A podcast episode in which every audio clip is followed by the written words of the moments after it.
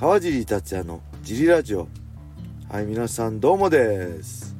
えーと今日も、えー前回に引き続き雨の中車の中で収録しております。はい。えーファイトボックスフィットネスがねゴールデンウィークや連休中なので、はい。ジムの営業してないんで、えー代わりに小林さんと、はい。えー今収録しております。はい。はい。そして茨城県つくば市周辺で格闘技で楽しく運動したいなって方は、えーぜひねファイトボックスフィットネスで体験もできるのでホームページからお問い合わせをお待ちしておりますます。はい。で、ジムのタオルやね、ドライフィット T シャツも絶賛発売中ですはい。ジム通いたいけど遠くて通えないよっていうね、川尻達也を応援してくれる方は、ぜひね、グッズを販売しているので、このラジオの説明欄にあるファイトボックスフィットネスのベースショップからご購入お願いします。ます。僕のね、サイン入りも販売しています。そんなわけで、小林さん今日もよろしくお願いします。よろしくお願いします。えー今日もねレターを読みたいと思います、はいえーいつもレターありがとうございまありすがとうございます。今回のレターは、はいえー川尻さん小林さんこんにちはじゃあ、今回は格闘家の体重と減量幅について質問させてください、はい。えー川尻さんはどこかのラジオでフェザー級時代に過食気味になってリバウンドがえげつなかったとおっしゃられていましたが、はい。川尻さんが今まで人生で最大まで上がった体重ははい。どれくらいになりますか、おう。また計量時と通常体重については個人差がありますが、はい。川尻さんはどれくらいの幅が一番ちょうど良いとお考えですか、はい。よろしければ教えてくださいはいはい、ありがとうございます。どこかのラジオで 野球時代に 過食気味になったってはい。言ってたけどってどこかのラジオってジリラジオしかないですよね この人ジリラジオのどっかのあ回でっていう。どこかの回でとか、はいはいどこかのラジオっていうか他ラジオないけどなと思ってそうなんです、フェザー級時代はね、もうほんと体通常体重を抑えようと思ってずっと節制してたんでもう完全に過食になってますはい。過食気味になっててもうほんと毎週週6日我慢して、はい。日曜日は開放日っていう言い訳ではい。好き放題暴飲暴食して、はいもう1日で7キロぐらいリバウンドしたりはい。してましたで土曜日の夜なんかねはい。夜に T ブラッドで MMA スパーが終わって体が興奮してるんではい。寝つけなくて、はいあの前回のラジオでも言いましたけど寝つ寝つけないです眠りが浅い上に、なんでね朝ね6時ぐらいまで寝れなくて、はい。朝6時になったら自分の中にルールがあって6時になったら日曜日食べていいってルールがあったんで6時になった瞬間に、もうバーって買ってあったあの食料をはい。ドカ食いとかしてはい。本当にね体に悪いことしてました、はい全然寝れないしねはい。あの本当にきつかったですねはい。でそれでまあ1日で7キロぐらい戻ってはい。えー、だ日曜日の夜、はい。えー、まあ70あ5キロぐらいか72キロぐらいだったのが77キロぐらいになってはい。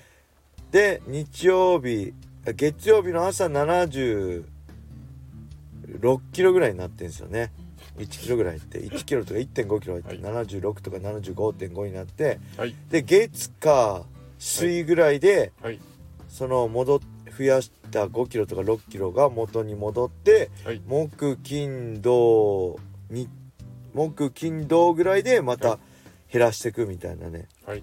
無茶な減量はい。ずーっとやってましたね、はい。うん、絶対体に良くないんでおすすめしません開放日なんかできればねなければない方がいいしはい。ストレスをねかけない方がしっかり減量できるんでライト級はい。ライジンに戻ってライト級に戻った時はむしろ開放日なくなってはい。日曜日でもね普通に食事してでもはい。普通に食べながらでももちろん食事内容はちゃんと絞りますけど、はい普通に美味しく食べながらでもはい。体重は落ちて減量できてたんでそっちの方が全然はい。いいですはい。で過去最大はね人生で最大がまだ上がった体重は確かね83キロちょいですね、はい。えー今記憶してるのは正人戦の前、これはね2009年7月が正人戦だったと思うんですけどはい。2009年3月に結婚して、はい。えーまあいわゆる結婚した奥さんの手料理を食べるようになっていわゆる幸せ太りですよねはいあの幸せ太りっていうかやっぱ作っていただいたのをはい。新婚結婚したばっかなんで残せないじゃないですか。出されるがままに美味しくて食べてたら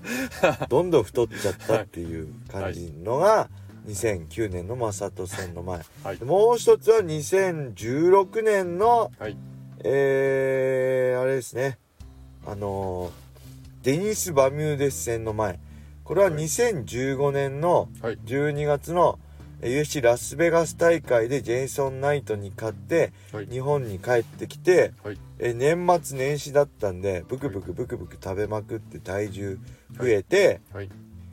えーで83キロぐらいに年末年始増えましたね。はい。で年末のはい。来陣開幕戦2015年の一発目ね、はい。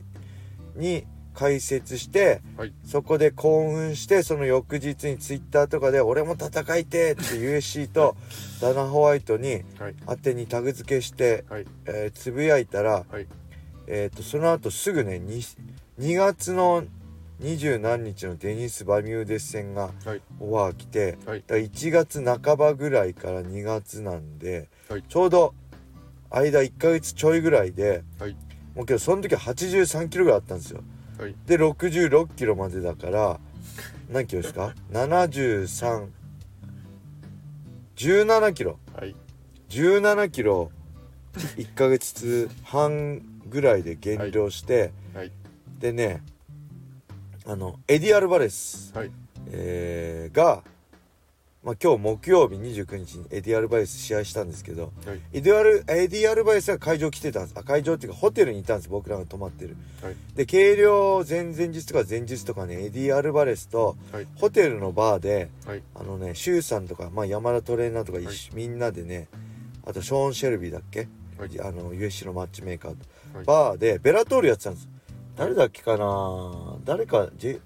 誰が出てたんだっけ？ホイスだっけかな、ベラトールがやってたみんなでめ見てた時にはい。あの体重何キロみたいな話になってはい。いや減量きついんだよ俺80キロから70キロまで落としてるんだよとかはい。80何キロからライトまで落としてるんだよってエディ・アルバレスがはい。言ってたから、い、や俺今回83キロからお前フェザー級まで落としてんだよって 言ったらね口あんぐりしてました「お前マジか?」みたいな。あのびっきびっくりしてましたねエディ・アルバレス、お前マジでそんな落としてんのかな ただねはい。うんだからきついっすね。だからだからそういうのがあって抑えるのもきついし、はい。もう本当過食症で本当体にも良くないんではい。ライト級に戻したっていうのがはい大きかったですね、はい。うん、で個人差ありますありますがどのぐらいの幅？これ理想で言えば、まあ、10%ががいいと思います。ライト級だったら、はい。まあ、7710%、70の10%で7キロ。77ぐらいから日本人だったらはい。落とすのがいいかな、はい。フェザー級だったら66なんで、はい。まあ、6キロちょい。6.6キロぐらい、はい。なんで67273はい。をキープしてるのは多分いいと思うんですけど、はい。まあ厳しいですよね。はい。でこれ日本人の場合なんで、はいあのね日本人は多分胃腸強くないんです。そのぐらい10%ぐらいが僕はいいかなって経験上。はい。わかんないです。科学的根拠はわかんないですけど、はい。エビデンスとかどうかはわかんないですけど、個人的な経験として10%ぐらいをおすすめします。はい。今日ね外国人海外の選手ってすごいんですよね。ライト級でも普段85とか90ぐらい。はい。普通に20キロぐらい UFC のファイターとかはい。リカバリーして、あ、はい。減量して、リカバリーして試合するっていうんで,、はい。でスタミナもそんなにそこまでやったらスタミナも減なんか失いそうなんですけど、はい。元気いっぱいでやってるんで、はい。やっぱりこれはなんなんだろうこの体の違い、作りの違い、うん、体の作りの違いだと思うんであんまりね海外の選手の情報を鵜呑みにしてはい。真似しない方がいいと思います。僕もね、スーパーハイパー減量にハイパーリカバリーみたいので、はい。ほんとマサト戦ぐらいの時ははい。一気に減量して一気に戻すっていうのをやってたんですけど、はい。本当に全然動けなかったですね、うん、でこのフェザー級時代一番リバウンドしたのは宮田戦ですね。はい。えー2010年の大晦日かな。65で計量して、はい。試合当日77あったんで、はい。12キロリカバリーしてもうめちゃくちゃ動けなかったです。これも悪い例としてね、はい。皆さん真似しないではい。10%ぐらいを目安にやっていただければと思います。はい。はい。レターありがとうございました。そんな感じで今日も終わりにしたいと思います。皆様良い一日を。またねー